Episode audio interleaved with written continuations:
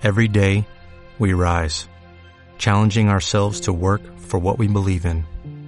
At U.S. Border Patrol, protecting our borders is more than a job, it's a calling. Agents answer the call, working together to keep our country and communities safe.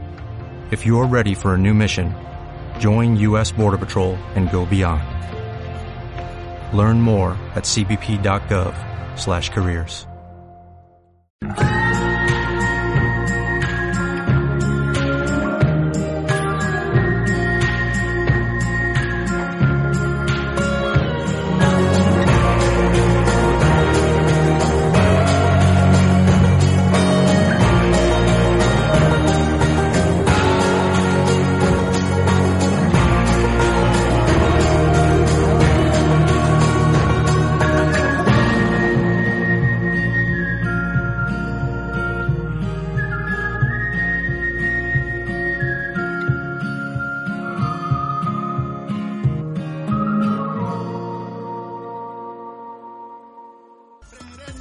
¿Cómo estáis? Muy bienvenidos a este programa Cosas de ayer y hoy desde Radio y Televisión Vida.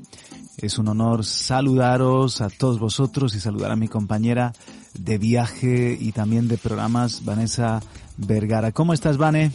Hola, buenas tardes, buenos días, buenas noches, como diría. Muy bien. César Vidal, porque salimos por la mañana, por la tarde, por la noche, depende de donde nos escuches. Estamos en este día con cosas de ayer y hoy, tú y yo, yo y tú, a tope, eh, con temas muy interesantes, Juan Carlos. Así es. Vamos a también saludar a nuestros amigos de Dynamic Radio, Mm. de Onda Paz, a los podcasters, como no, saludamos a los youtubers, bueno, a los youtubers no, a los que nos ven por YouTube sería mejor dicho, que también pueden ser youtubers libremente hoy en día cualquiera. Saludar a nuestros amigos de la APP Vida RTV y decir que si quieren contactar con nosotros lo podéis hacer en el 678-711-683 o mandarnos un correo electrónico a vidartv.gmail.com vidartv.gmail.com Vamos a tratar temas súper interesantes. El primero, un artículo de Coalición por el Evangelio. La adoración al yo es la religión que más crece. Queremos hablar un poco de esta adoración al yo, toda una religión. Sí. Y después sobre el problema tan común para muchos de la procrastinación que es y cómo se vence. Dentro de eso, Mm. si podemos hablar algo de moratoria psicosocial, pues vendría bien, porque son temas, Vanessa, que nos inquietan, que nos interesan y, por qué no decir, nos preocupan. Así es, estamos cada vez en una sociedad más cambiante y hay cosas que antes no, no se entendían por la cultura, por la forma de, de- de ver la vida y ahora están dándose de una forma cada vez más, más notoria, cada vez más notoria. Antes veías algún caso que otro, pero eh, esto de la procrastinación es algo que está muy, muy en nuestra sociedad y sobre todo en la juventud. Y bueno, yo creo que muchos hemos sido procrastinadores.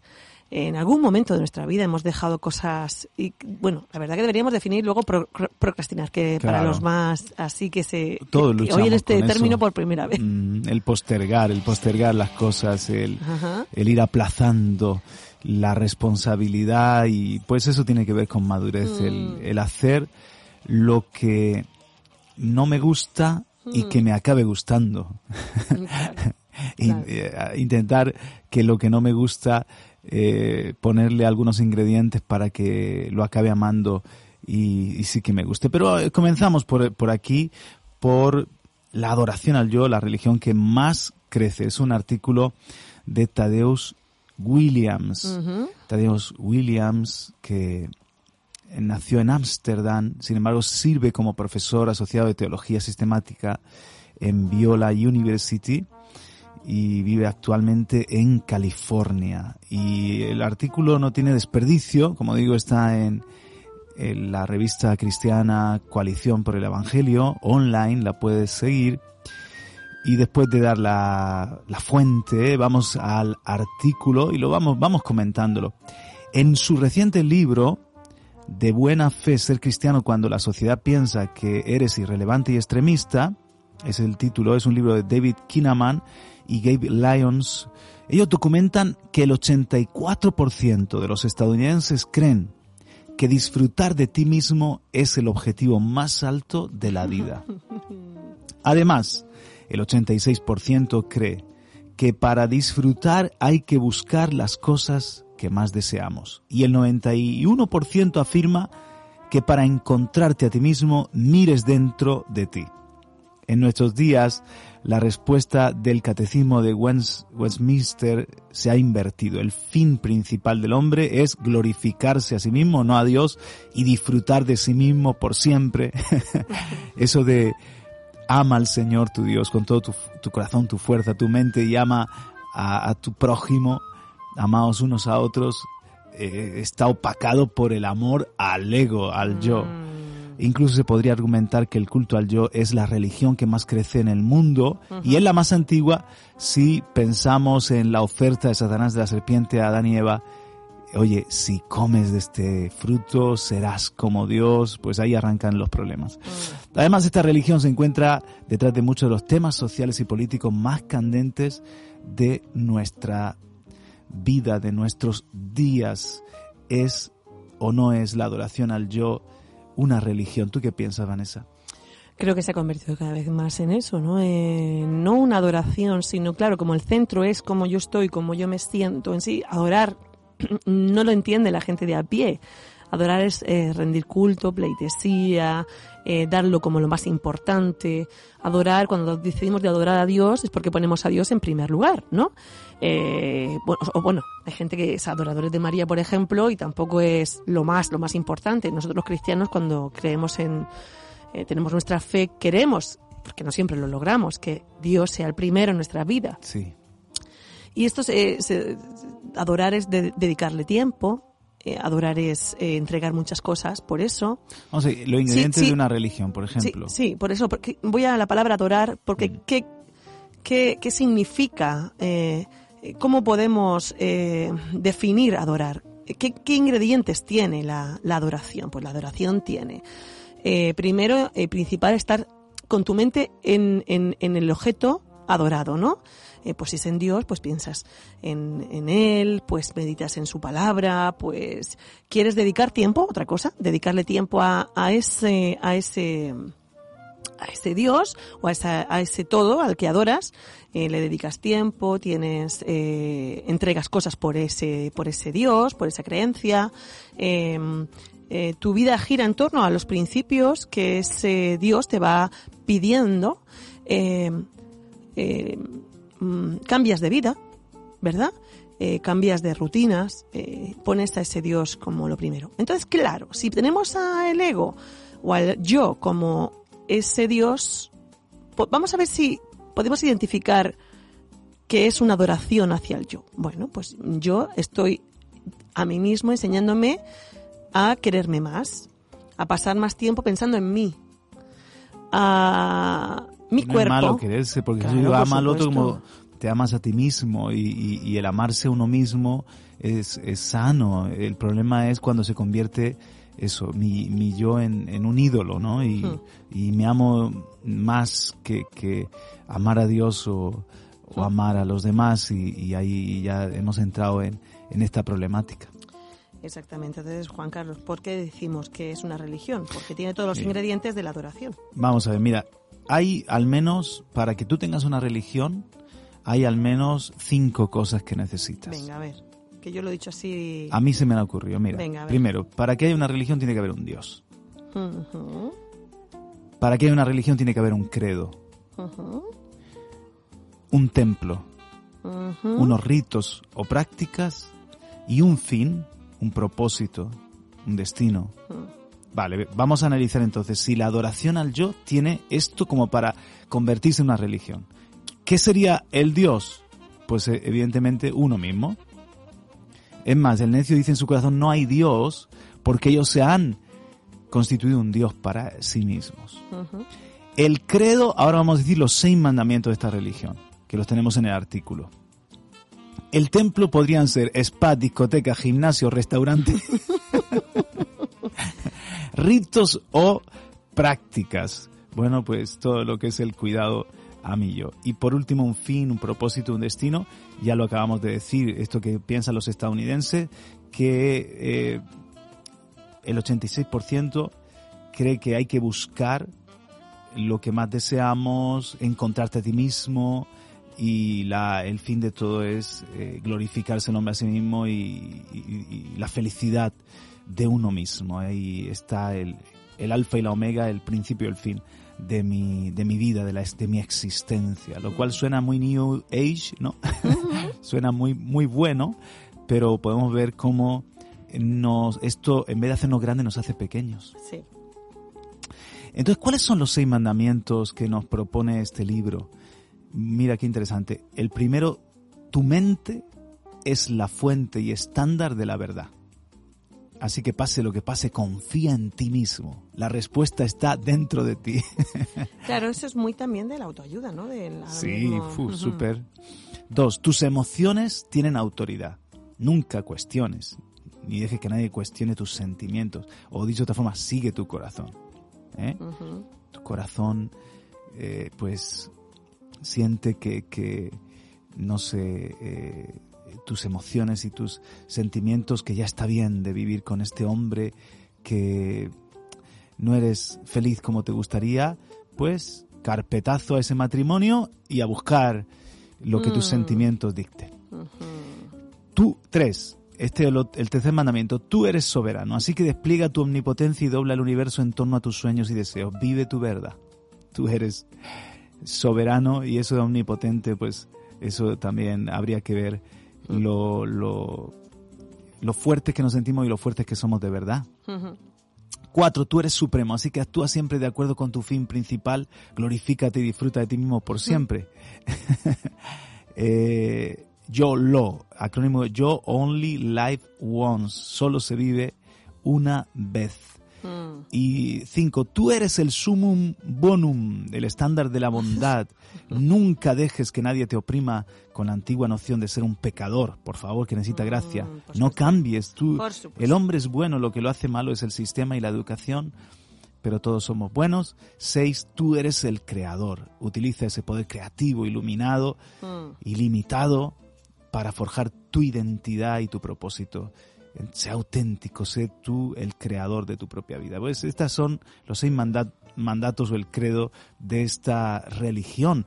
Entonces, visto esta, este punto de vista, Vanessa, eh, es una religión que hoy en día creo que es la que más compite con el resto de las religiones, entre ellas con el cristianismo. Por supuestísimo. Eh, está, vamos, a, a la orden del día. Está, está en el punto de mira. Yo creo que muchísima gente, si pensáramos en los seguidores de, los motivadores, de, tú puedes, de ponte metas, eres capaz de mucho, tienes sentido del potencial, que eso está muy bien, pero mm, sacamos a Dios, por supuesto, de, del foco, sacamos a Dios de, ese... Hemos hablado ya de esto mucho, pero es que esta, esta religión no solamente usa la, eh, los autoayuda, el autoayuda, sino que está mezclada con el gym, eh, la estética, todo. Y dentro de los ritos y prácticas de esta religión entra mucho lo de las redes sociales. Sí. ¿Sabes? Sí. ¿Eh? Eh, la gente que se mata por hacerse un selfie. ¿Qué ha pasado? ha pasado? La gente esa que, que nosotros a veces seguimos vídeos de risa y que por grabar una ola se, la, se lo lleva la ola. Sí. Sí, sí, sí. O que, eso es así eh, ¿Para qué? Pues para subirlo. ¡Wow! Cuando esto suba yo a mi red, voy a tener un montón de visualizaciones. No estás pensando ni siquiera en ayudar a alguien que se está cayendo, sino en grabarlo. porque hay que servir a este gran Dios. A esta gran comunidad de, donde también yo ahí soy importante, porque por otro lado mm, también sube mis seguidores, eh, la gente me ve, me sigue, no sé, es un, es un totalmente otra otra cultura, ha cambiado las tornas de esta sociedad. ¿Y por qué decimos que el origen está en Génesis 3? Porque serás como Dios, le dijo el diablo, le dijo la serpiente. Hmm. ¿Qué fue lo que quiso el diablo? Poner su trono junto al trono de Dios. ¿Y cuál fue la tentación? Serás como Dios, o sea, serás un Dios. ¿Para qué tener tú un Dios si tú puedes ser tu propio Dios? Entonces, yo, I believe in, in me, yo creo en, en, mí mismo y me doy las gracias a mí mismo. Decía uno que recogía un premio, me doy las gracias a mí mismo por haber logrado esto con mi propia fuerza y porque yo creo en mí mismo. ¡Wow! Un aplauso a, a esa gran declaración de la religión del yo. Así que bueno, ¿cuál, ¿cuál es el problema? Nos dice Tadeus Williams, nos dice, este es el problema con el culto eh, o la, adoración propia. Además de la rebelión contra Dios, porque está destronando a Dios, para ponerte tú, cuando tratamos de ser nuestras propias fuentes de verdad, poco a poco nos volvemos locos. Cada uno tiene su verdad, todo es relativo. Dos, cuando intentamos ser nuestra propia fuente de satisfacción, nos volvemos un desastre.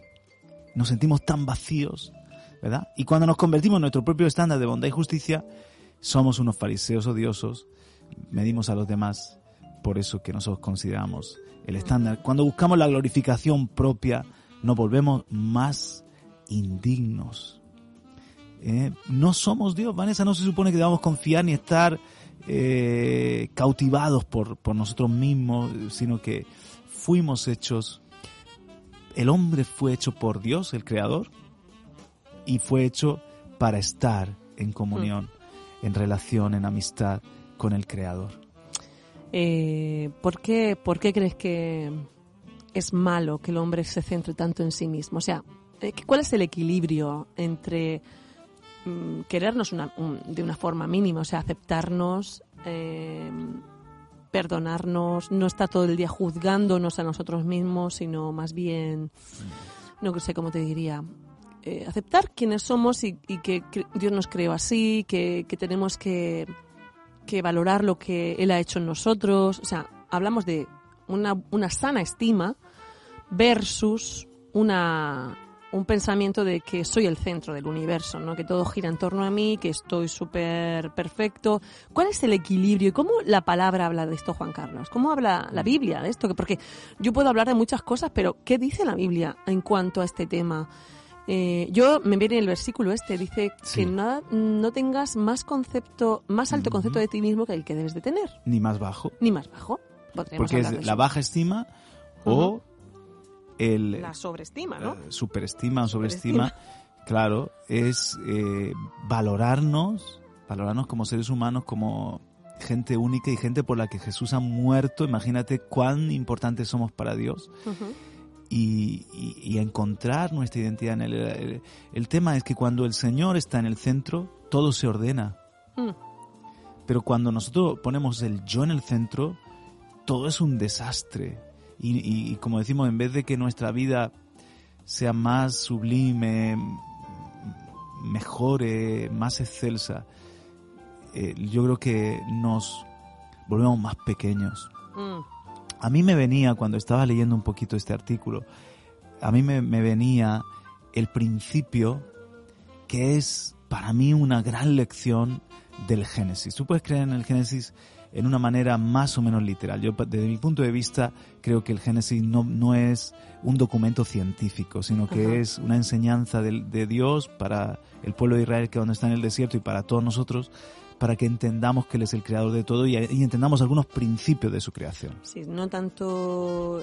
Mm, no tanto una, explicación, científica. de lo que es la creación, ni del principio del pueblo de Israel, ni siquiera del principio del hombre y la mujer, es de los pueblos, sino más bien algo eh, que es, viene a traer mm, una enseñanza y un, y un no quiero decir principio otra vez porque pero no son como bases de, de la relación de Dios con el hombre, ¿no, Juan Carlos? Claro, si es una explicación científica, pues a lo mejor nos hubiese explotado la cabeza, o especialmente a esos esclavos que salían, ten en cuenta el Génesis lo escribió Moisés, y, mm.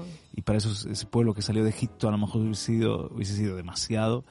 Eh, hablar de, de, yo qué sé, de, del universo, de, de, las edades, y, y hablar de, de la forma en la que creó las constelaciones y las galaxias y cómo también nos creó muchas otras leyes. Pero hay muchas verdades científicas en el Génesis, indudablemente, y también hay principios como este que, te expongo muy sencillo. Y, tiene que ver con dónde Dios hablaba. Cuando Dios crea los planetas, habla la expansión. Y dice, sean. los astros, el sol, la luna y las estrellas, y le habló a la expansión, Hmm. Para que todos los planetas y estrellas, eh, todo- todos los astros puedan ser, deben permanecer en la expansión. Sigamos eh, con esta lógica. Cuando Dios tiene que crear, por ejemplo, la, la vegetación, le habla a la tierra. Produzca la tierra vegetación, todo lo verde, todo lo que tiene fruto, todo lo que tiene semilla. Entonces, para que la vegetación pueda permanecer y vivir, ¿dónde tiene que estar? En la tierra. Seguimos con esa lógica. Cuando Dios habla al mar para que haya peces, se crean todos los monstruos marinos y todos los peces, eh, todo lo que tiene vida y se mueve dentro del mar. Le habló al- a las aguas, pululen en ti, muévanse toda clase de, de- de seres marinos. Entonces tú sacas al pez del agua y se muere también. Y por último, pongamos el ejemplo con los mamíferos, con, con las bestias, con los animales. Cuando Dios crea, le habla también a la tierra. Y entonces tú puedes ver que un mono no puede sobrevivir en, en- en el océano, en el Claro. agua, ¿verdad? Ni, No. ni, ni tú puedes, pe- pe- tu perro, decir, ale, venga, sé feliz en el espacio y lanzarlo al espacio. Tiene que permanecer sobre la tierra. le habló a la tierra y, y- y dijo que sea lo que, todo lo que tiene vida, todos los mamíferos, y ahí tienen que permanecer. Pero cuando crea al hombre, Dios se habla a sí mismo y dice, hagamos al hombre a nuestra imagen y semejanza. No le habló a la expansión, no le habló a la tierra, no le habló al mar, no le habló, ¿ves? Se habló así mismo, hagamos al hombre. Para que el hombre tenga vida plena, debe permanecer en Dios. Debe permanecer en Dios. Porque incluso el hombre, cuando no esté en la tierra, tendrá vida. Claro. Su espíritu seguirá viviendo eternamente, Sí. o en el cielo o en el infierno.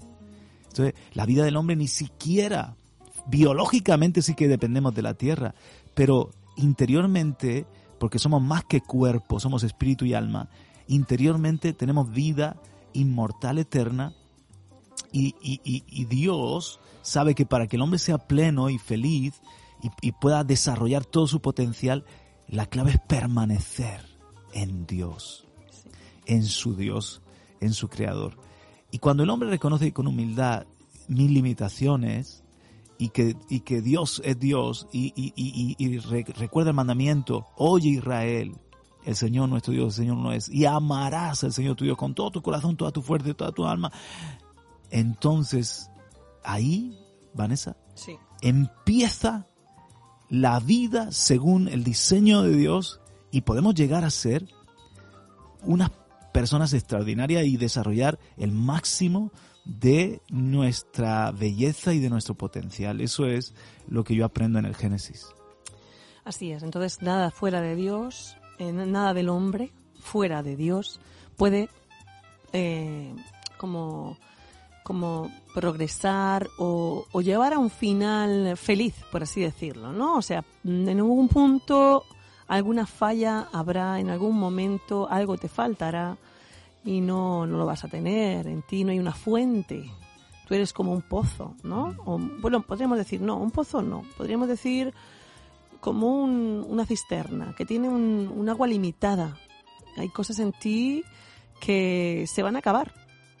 Eh, la lucha, las ganas de luchar, las ganas de levantarte todas las mañanas y, y bueno, eh, entonces, ¿qué es lo que hace que el hombre en sí pueda tener algo que brota de una forma continua? Solamente su relación con Dios. Infinita, Claro Ujú que sí. solamente su relación con Dios, porque Dios le da el aporte espiritual, Dios le hace vivir de una forma superior, le da el, el espíritu de vida, que es el Espíritu Santo, y viene a morar en ti, y como en Él están todos los recursos, no te falta nada. Pero tienes que querer y reconocer que en Dios están todos los recursos, que tú eres como una cisterna, pero que Él es un manantial. Y esto me encanta que es para todos porque hay gente que tiene un, no sé, una gran resiliencia, otra palabra que está muy de moda, Sí. tiene una gran serenidad, se han trabajado un montón a sí mismos y parecen autosuficientes, aunque les está faltando lo más importante, esa dimensión de, de amistad con Dios. Pero cuánta gente que nos sentimos, que yo no me siento así, cuánta gente nos sentimos Vanessa, que nos cuesta empezar la semana, que, que nos Mm. cuesta terminar lo que empezamos, que a veces la vida, Mm. que es depresión, que te- la vida te presiona y no tienes la fuerza para sostener todo lo que tienes encima o todo lo que te viene. Y entonces ahí te das cuenta de que qué Dios ni Dios, que si, si yo soy el, el, el, el que tiene que, que conseguir mi, mi propia felicidad, pues madre mía, no tengo esperanza lo que me espera, Sí. no tengo fuerza. Y ahí Sí. vienen opciones de, de- de abandonarse uno mismo o de buscar en, en- en otros seres humanos, hacerme adicto a, a ciertas relaciones y buscar ahí la, la fuerza que me falta, o hasta otras opciones horribles como el suicidio, como Sí. decir, pues ya está, si yo soy eh, Juan Palomo, yo me lo hice, yo me lo como, Mm. yo soy el que decide y todo, y yo soy la medida de todo, pues no está ni bien ni mal el decidir que yo hasta aquí ha terminado la historia de mi vida y, y punto. Mm. Pero para todos los que somos débiles, para todos los que nos sentimos frágiles, para todos los que nos sentimos que no tenemos la suficiente fuerza para ser felices o para eh, en esta vida dejar un- una huella positiva, tenemos a un Dios que es especialista Claro. en, en- en- en dar más, más gracia al que le hace falta más gracia. Sí. es especialista eh, en... Y, y- y todos los personajes de la Biblia, Vanessa, ¿qué Sí. son? Son gente imperfecta, son gente débil, son gente donde tú ves los pies de barro, porque todos los tenemos. Entonces, hay esperanza para todos, todos podemos vencer, todos podemos eh, encontrar un propósito en la vida cuando volvemos a Dios. Mm, Así es. Todos tenemos algo, algo bonito que él puso en nosotros, pero que funciona muchas veces con ese, no termina, no funciona con un tipo de com- combustible, como, como tú a un diésel no le puedes meter gasolina. Claro. Entonces nosotros, el ser humano, funciona con un tipo de combustible para ser pleno. Pero tú le puedes meter otros combustibles, pero no es lo ideal. Te puedes a, a la, a, a la, a la larga cargar el motor, claro, bueno, bueno, no, y a la corte también. ¿no? Entonces creo que, que tenemos que, que tener eso en cuenta y que, y que mm, no sé, echar mano de lo que de lo que es eterno, de lo que tiene un fondo muy muy muy, o sea, lo que tiene una capacidad de llenura muy grande, muy sobrenatural, muy de creación, muy Amén. muy del que nos eh, dibujó, el que nos hizo, ¿no? Si tú, por por ejemplo, un motor que fue diseñado, creado para funcionar con vamos, eh, gasolina, claro que lo puedes adaptar para funcionar con gas, pero uno, no va a tener la misma fuerza y dos, antes o después lo, lo matas, te lo cargas, o sea, acortas la vida de, de- ese motor. Igual nosotros, o sea, es verdad que podemos funcionar con otras cosas porque hay millones de personas que le dan la espalda a Dios y, y viven y hasta forman una familia y de alguna manera eh, hacen algo interesante con su vida, claro, pero no, no es todo el, la vida en plenitud y todo el, el- plan que el Señor tenía para ellos que hubiesen podido descubrir y realizar, ni la felicidad en su, en su grado máximo. Pero es que además, eh, ¿qué, qué es estas 70, 80 años en comparación con la eternidad? O sea, su, su, su vida se, se limita a lo de la tierra. ¿De qué le sirve al hombre ganar el mundo entero si pierde su alma? Puedes ganar el mundo entero y ser un grande, pero Claro. que es eso en comparación con, con la eternidad que el Señor tiene para cada uno de nosotros. Esta vida es solamente el aperitivo, la primicia, el anticipo de, de lo eterno. Así que, oye, la pregunta sería, ¿y quién hizo el motor? ¿Quién decidió que fuese un motor de gasolina y no de gas? Mm, Pues fue el Señor, fue Dios, eh, de Él venimos todos nosotros.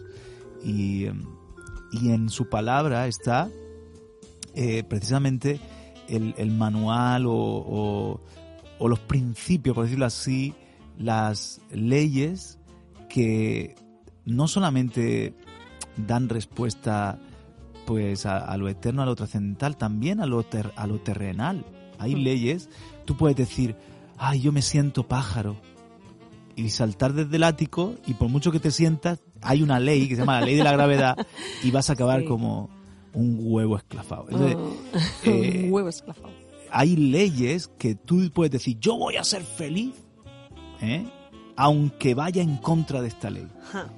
Pues, pues No tú puedes sentir y, y tener esa esperanza de, de- de- de hacerlo, pero por ejemplo, si vives para ti mismo, eh, estás violando una, una, una ley muy importante y es la ley de- del amor, la ley de, del pensar en, en Dios y en los demás antes que en ti. En ti. Mm. Y, y no te va a ir bien, vas a, a acabar muy solo y muy infeliz.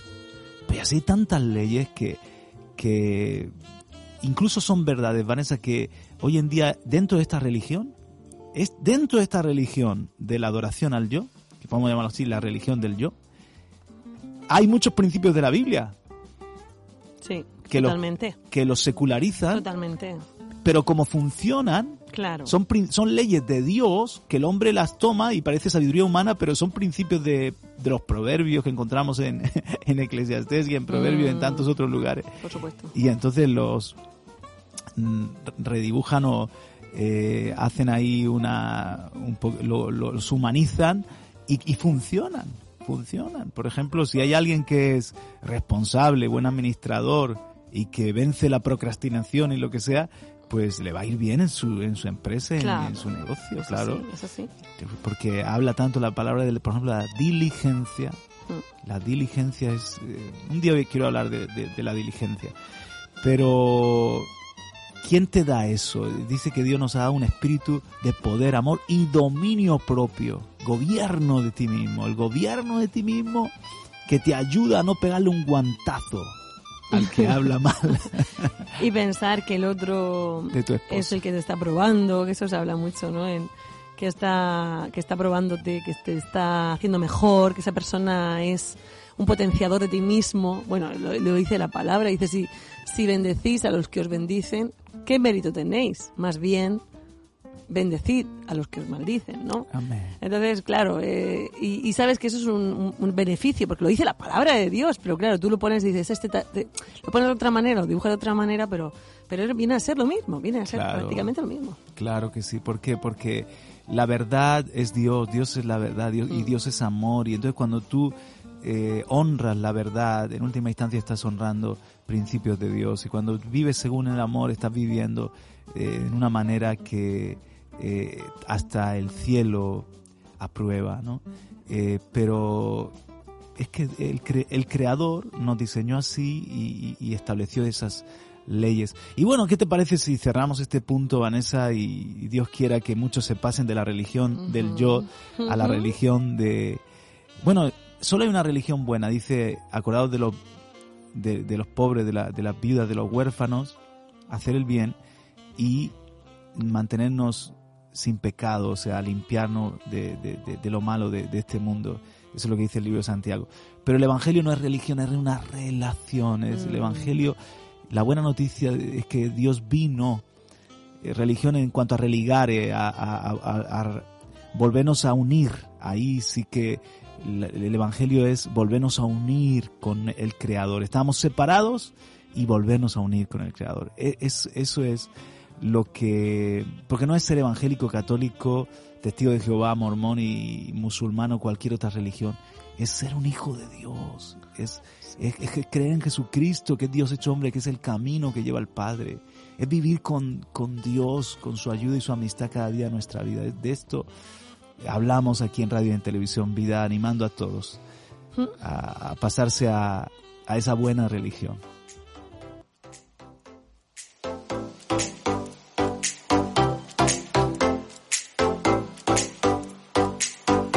Cuesta, me cuesta procra, como tiene dos trabadas, procrastinación. Ajá. Pero, ¿qué es y cómo se vence, Vane? A ver, háblanos un poquito.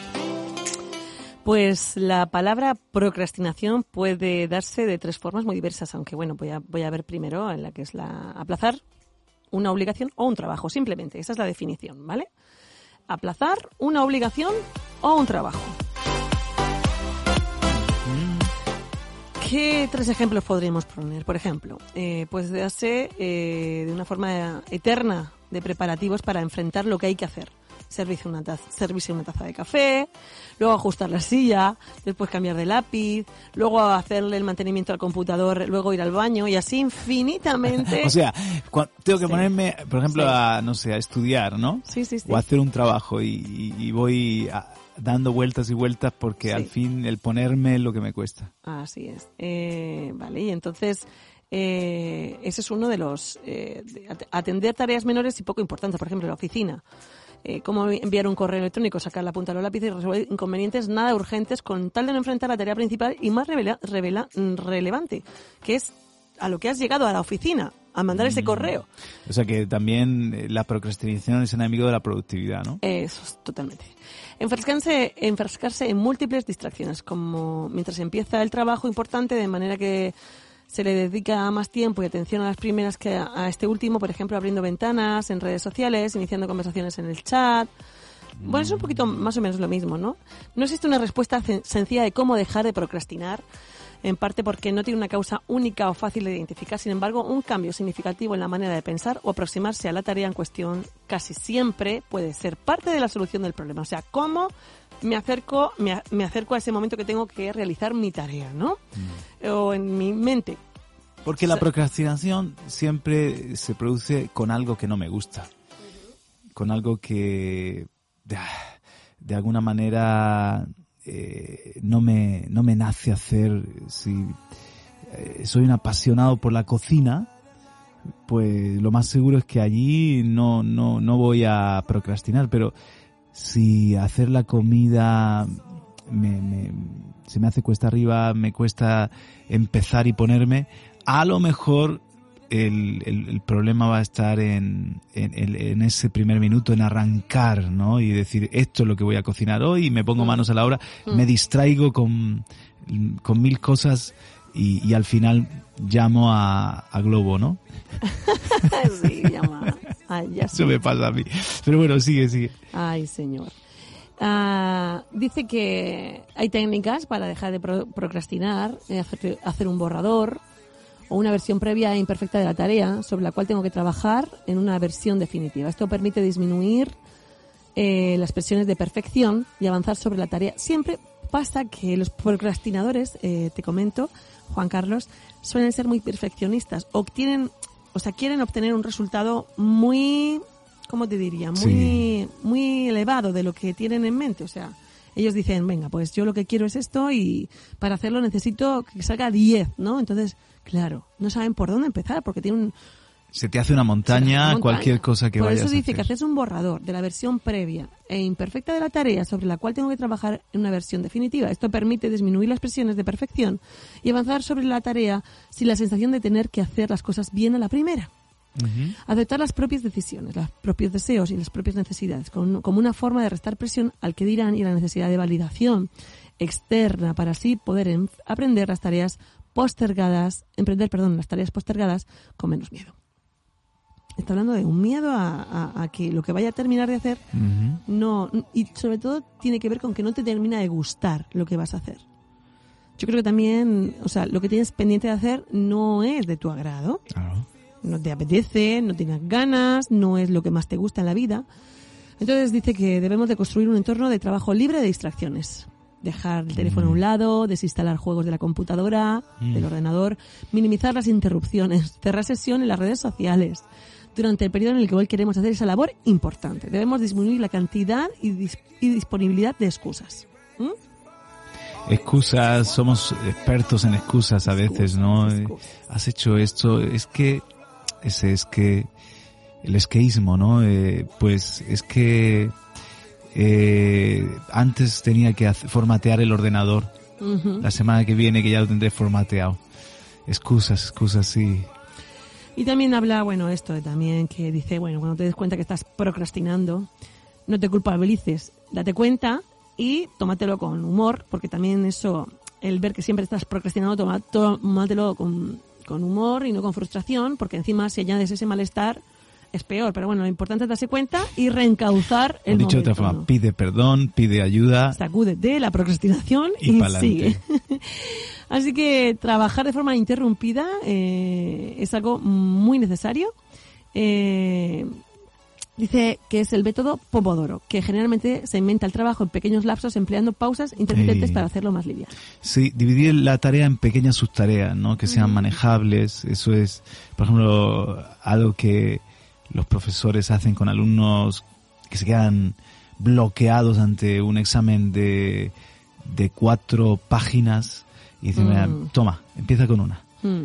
Y ya parece que, que es accesible, es más, eh, más re- realizable. Bueno, y, luego termina, toma, sigue con otra. Y, y eso, eso hace que poco a poco, claro, no vas a hacer esto toda la vida, ¿no? Pero eh, en la medida en la que tú venzas la procrastinación, eh, te, va, te va a hacer menos falta. Mientras tanto, el dividir una gran tarea en sus tareas es eh, práctico, es recomendable.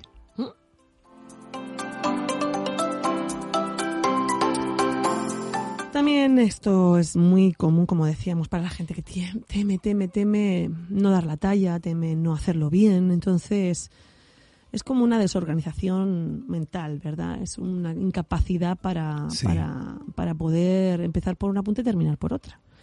Entonces, eh, lo importante es que te des cuenta de que está en ti y pedirle a Dios eh, que te ayude.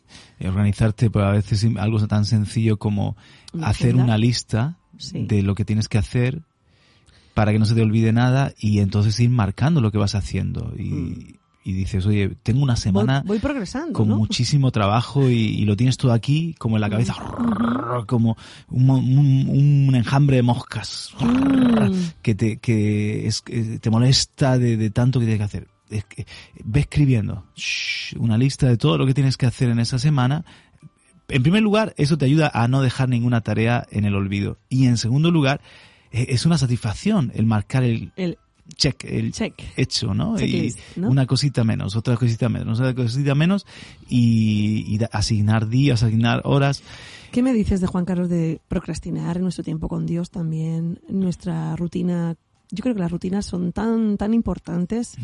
La palabra habla de que bástele a cada día su propio afán, pero también habla del perezoso, eh, del que está el león en la, en la puerta y dice, bueno, déjame que me dé una vuelta más, ¿no? En la cama. eh. Sal, sal y dice, ¿no? Que hay un león en la plaza, ¿no? Ah, Tiene, sí. eh, el- la pereza tiene eh, el aliado de la excusa, porque si no, ¿cómo se una justifica? Excusita, una excusita Sí. mental. Las excusas mentales son terribles.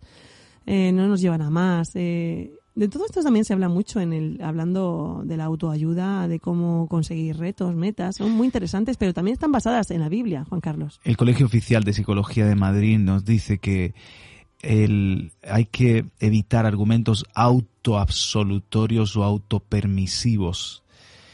Si decimos no pasa nada por un día que me retrase, tengo tiempo, eh, estoy siendo permisivo. Miro Facebook, pero solo cinco minutos. Ya empezaré mañana, hoy es lunes. Entonces estoy dando de comer a la procrastinación, estoy alimentando aquello que quiero de verdad debilitar. Entonces deja de lado esas excusas, esos argumentos autoabsolutorios o autopermisivos y hazlo. Ya dicen también que es muy importante el romper la barrera del primer minuto. A veces es el, el- el- comenzar a hacerlo. Eh, dice que a partir de los cinco primeros minutos de, empezar un trabajo, ya tienes la necesidad de terminarlo.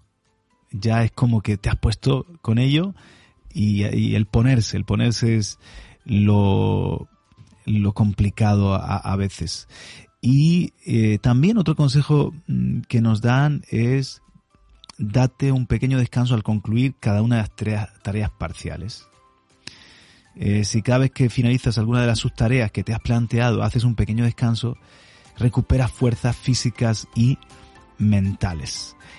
Eh, yo creo que también van a ser esto de la, de la procrastinación, el buscar aliados, es decir, reconozco que me cuesta organizarme, alguien que me ayude, o reconozco que mm, yo solo acabo siendo demasiado permisivo conmigo mismo.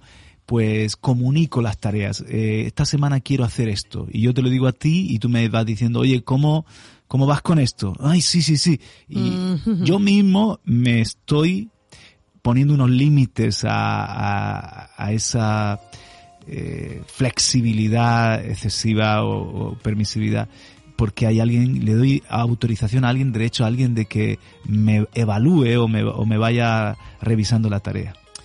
No caer en esa como condenación no es importante porque como ves que no eh, avanzas te frustras contigo mismo y tiras la toalla, ¿no? Siempre pensar que hay una nueva oportunidad para ti, un nuevo tiempo para que tú puedas mejorar, para que puedas avanzar, conseguir, hemos dicho eso, eh, los dos lo repetimos una y otra vez porque lo vivimos, lo tenemos en casa, lo tenemos por un lado y por otro, ¿no? Eh, con, con mm, procrastinadoras y eh, déficit de atención. Entonces, sabemos de lo que estamos hablando, ¿verdad, Juan Carlos? No es fácil a veces. No es fácil ni siquiera con uno mismo, porque es como... Proponerte algo, no conseguirlo, proponerte algo, no conseguirlo, proponerte algo y... El perseverar, Vanessa, en, en todo, en la vida oración, por ejemplo, en el mm. congregarme, o el, gente que tiene arrancada de caballo andaluz mm. para de burro manchego. Y, y eso luego te, te, es como que te frustras, te, te, da pereza empezar algo porque temes que te va a volver a pasar lo mismo, ¿no? Hmm. Voy al gym dos semanas y, y a la tercera ya he, he, buscado ocho excusas diferentes para no ir. Tengo eh, hmm. siempre en pendiente hmm. lo que me propongo. Mira, dentro de esto, eh, yo quiero conectar este tema con la moratoria psicosocial o procrastinar nuestra madurez. ¿Sabes qué es la moratoria psicosocial? El concepto de moratoria psicosocial fue acuñado por el psicólogo estadounidense Eric Erickson a finales de los 50 y principios de los 60 y mm, fue uno de, de, los aspectos centrales en sus teorías sobre el desarrollo de la identidad adolescente.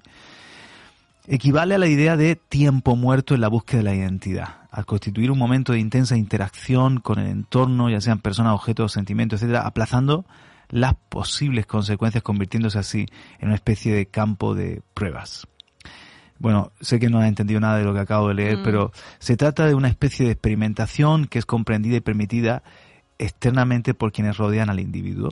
O sea, se entiende que el adolescente está en una moratoria psicosocial, está en un, en un tiempo de descubrirse, está en un campo de pruebas de quién es, está, no es ni niño ni, ni es adulto, entonces, eh, le damos una moratoria, le damos un... un eh, tiene una, una, excusa, una carta blanca para, porque se está desarrollando su, su yo mm. y su identidad.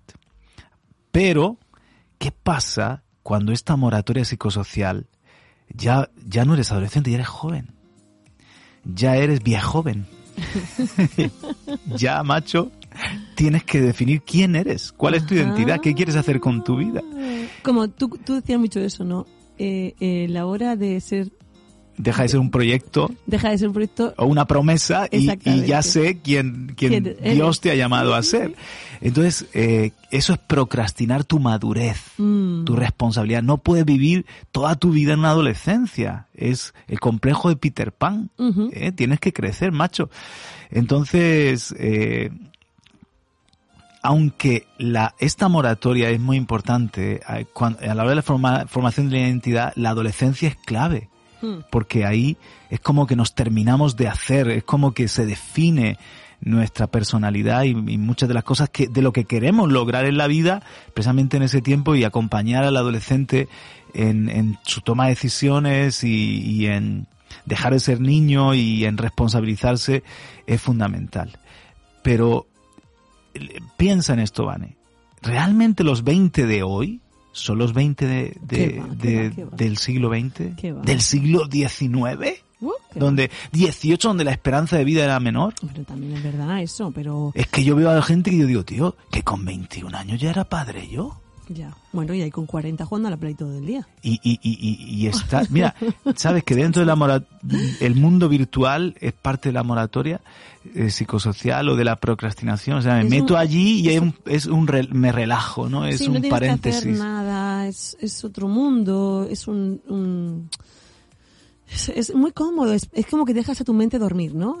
la metes en, un, en el sueño de Morfeo y ahí te quedas en, esa, en ese mundo virtual donde puedes pasar a pantallas, mundos, evolucionas, creces, consigues cosas, metas, pero en la vida real no has conseguido nada. Ajá. Claro, una escapadita en, en, en la ficción es necesaria. Una serie, una película. Una- un buen libro. O un jugar a un juego de estos, yo o sé, un un, jugar a un juego sano. Eso eh, se ha descubierto que tiene beneficios, eh, pues psicológicos y, y- y es parte, ¿no? De, de- Pero vivir en esa Pero cuando ya quieres vivir ahí Mm. y vas aplazando, pro- procrastinando tus estudios, el formar una familia, el tener un, un trabajo estable, entonces ¿qué pasa? Que estás realmente en una cárcel. Tu Mm. mundo virtual se ha convertido En tu pequeño, pe- pequeña cárcel, a lo mejor muy acomodadita, Sí. pero no deja de ser tu mini mundo, tu cárcel. Entonces, hay que salir de allí y, y que este programa te ayude y que gente a tu alrededor te ayude a decir, venga ya, ya, vamos. O sea, que tienes 50 años casi o cuarenta y tantos y todavía no sabes si eres profesional de esto o profesional de lo otro y dónde vas a poner el huevo, a ver dónde lo pones para traer el pan a tu casa. Por favor, mm, defínete y, y- y no postergues tu, tu responsabilidad. Entonces salir de la adolescencia, Vanessa, eh, es muy importante porque es el, el- el- el- adquirir una conciencia de quién soy, de lo que Dios espera de mí, de, de las posibilidades de la vida, de las limitaciones de la vida y, y, em, y algunos es como que en áreas de nuestra vida arrastramos un poco eso de Peter Pan. Pues sí, es algo que tenemos que vencer, es algo que tenemos que decir, venga, cambiamos, porque si no, ¿qué, ¿quiénes gobernarán este mundo real? ¿Quiénes serán los abogados, los profesores? ¿Quiénes serán los trabajadores? Porque cada vez hay más asentismo laboral en, dentro de la juventud, aparte de que no hay muchas oportunidades, pero también hay una desmotivación y una desgana total. Entonces, tenemos que, que despertar. Hay gente que está despierta y está buscando oportunidades en este mundo real y otra que está buscando tesoros en un mundo virtual y recompensas en un mundo virtual. Palantémonos en esta tierra, invirtamos en la nuestra realidad, crece, madura, ten proyectos, persíguelos.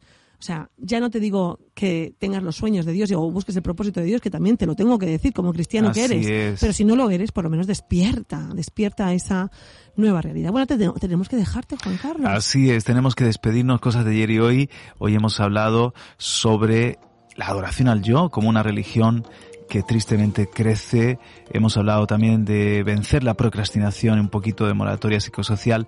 Espero que os haya servido, que os haya interesado y que, ¿por qué no?, este programa nos haga mejores, Vanessa. Así es, que poco a poco pues vayamos cambiando. Eh, pero no a veces tanto por tu fuerza, como hablábamos, sino por la fuerza que Dios pone en ti, la fuerza del Espíritu Santo. No solos. que no solos, sino con Él, del es humano. Nosotros solos no podemos, pero con Él todo lo puedo en Cristo que me fortalece. Ahí te dejo ese versículo. Eh, y perseverar, que también quería dejarte ese, ay, antes de que, te- mira, dice, segunda de Pedro 1, 5 al 7, por esta misma razón pongan todo el empeño posible en unir a la fe la virtud, a la virtud el conocimiento, el Buenísimo. conocimiento la templanza, a la templanza la perseverancia y a la perseverancia la piedad. Es un crecimiento, es un es ir uniendo, Sumando, sumando, sumando. es ir sumando virtudes. Y te dejo esta cita de Albert Einstein, ¿vale? Venga, bala, una bala, persona empieza a vivir, una persona empieza a vivir cuando puede vivir fuera de sí misma. Wow. Albert Einstein, que pensaba mucho. Venga, un Ahí abracito, hasta, Hasta la próxima. semana.